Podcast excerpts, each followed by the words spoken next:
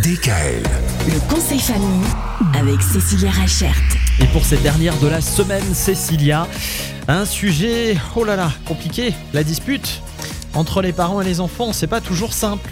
Non, c'est pas toujours simple et on croit toujours que c'est les enfants des autres qui se disputent plus avec euh, leurs parents. Bah oui, eux, ils répondent jamais là-bas. On dirait qu'ils se disputent jamais. Ils sont tout le temps d'accord. euh, ils débarrassent la table. Ils rechignent jamais. euh, ils sont parfaits, quoi. Non, ça se passe pas comme ça dans la vraie vie. Je peux vous l'assurer, vu le nombre de parents qui viennent au cabinet en guidance parentale, franchement, c'est pas possible.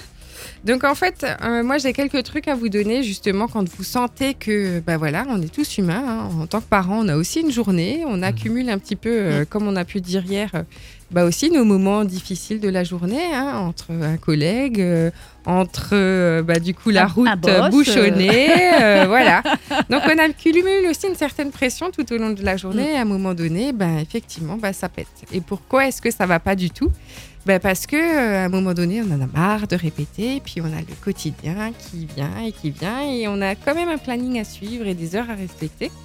Donc à un moment donné, nous en tant que parents, on a aussi plus plus l'énergie, plus non plus euh, la liberté de de voilà de se poser et d'arriver à prendre du recul avec nos enfants. Donc qu'est-ce qu'on va faire quand on sent que ça commence à éclater?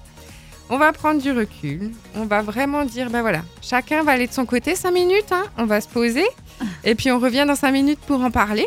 Ça déjà, ça permet dans un premier temps Faire retomber un peu les émotions. Voilà. Mm. d'apaiser les tensions, faire retomber les émotions de chacun.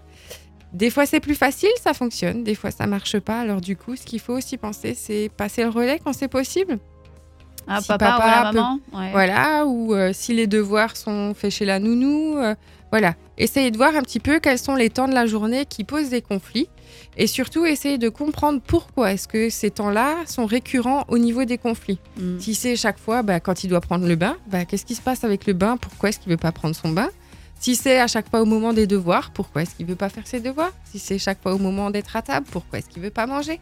Donc voilà. Et essayez du coup euh, de transformer ces temps de tension en des temps de jeu. Ben voilà, on le prend, on le prend de court, on dit ah ben je sais, tu vas nous faire une colère pour le repas. Donc euh, qu'est-ce qu'on va pouvoir faire? Par exemple, Ben, c'est toi qui vas choisir le repas ce soir. Et voilà, c'est inverser la tendance, arriver à retourner la situation et, et à le guider en fait, si, Mm. si on veut, vers ce nouveau chemin. Jambon pâte tous les soirs. Ah, pas tous les soirs. hein. Et quand il y a eu dispute, quand il y a eu engueulade, entre guillemets, et qu'on est parti prendre son temps euh, pour, euh, pour, euh, pour faire le point sur tout ça, après, on en rediscute, on reformule les choses. Oui, on va reformuler les choses et surtout ce qui va être important, c'est à un moment donné de se poser et de s'excuser. Donc on a dit les enfants peuvent s'excuser par rapport à- aux choses qu'ils ont fait, mais c'est aussi important que l'adulte s'excuse Mm. quand il a crié, quand il s'est empo- emporté, pour que l'enfant comprenne aussi bah voilà, quels sont les bons comportements à avoir et comment est-ce qu'on doit réagir quand on est face à l'autre. Donc le temps d'excuse, c'est vraiment aussi important pour l'enfant que pour le parent. Ça permet vraiment à l'enfant bah, justement de comprendre que l'adulte aussi peut faire des erreurs et surtout qu'il ne soit pas toujours dans cette position de supériorité par rapport à l'enfant. Et puis que les parents ne sont pas parfaits. Voilà. Et on a des enfants imparfaits, on a des parents imparfaits aussi. Absolument. en tout cas, les enfants, à partir de la semaine prochaine, on va essayer de leur donner de la confiance en eux et, et de l'estime aussi.